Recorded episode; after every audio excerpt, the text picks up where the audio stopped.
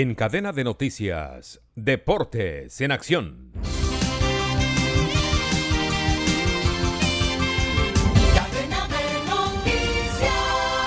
El Lone Depot Park de Miami fue testigo de la contundente victoria de Estados Unidos sobre Cuba por 14 a 2 en el Clásico Mundial de Béisbol, la competición internacional que reúne a las mejores selecciones del deporte de la pelota caliente del mundo.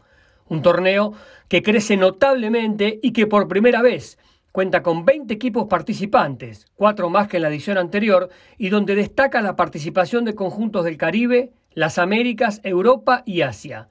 En esta cuarta edición llegaron estrellas internacionales como Shohei Otani de Japón, Juan Soto de República Dominicana y Francisco Lindor de Puerto Rico. Dentro de los equipos más destacados que participan en el torneo están República Dominicana, dos veces campeón, Japón, considerada toda una potencia en este deporte, y Estados Unidos, actual defensor del título.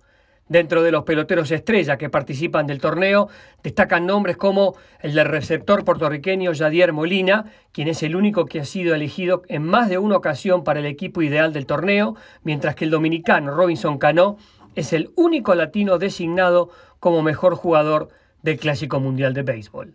El torneo, de notable crecimiento en cada edición, llega a seguidores en todo el mundo. Según la cadena ESPN, solo en un grupo de Facebook dedicado al evento ya cuenta con 145.000 miembros de todas partes. De hecho, la Major League Baseball y la oficina del comisionado imaginan al torneo convirtiéndose en un fenómeno global similar al de Mundial de Fútbol.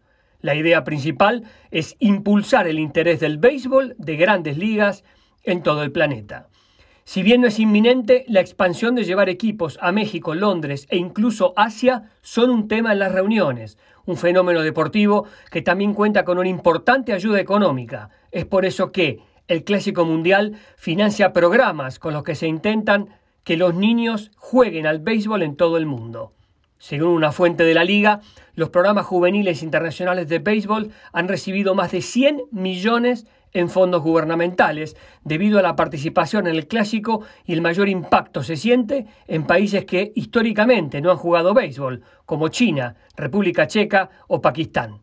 El Clásico Mundial es un evento en expansión y en pleno crecimiento y se convierte en un desafío de la Major League Baseball que empieza a mostrar sus frutos en lo deportivo y en lo social.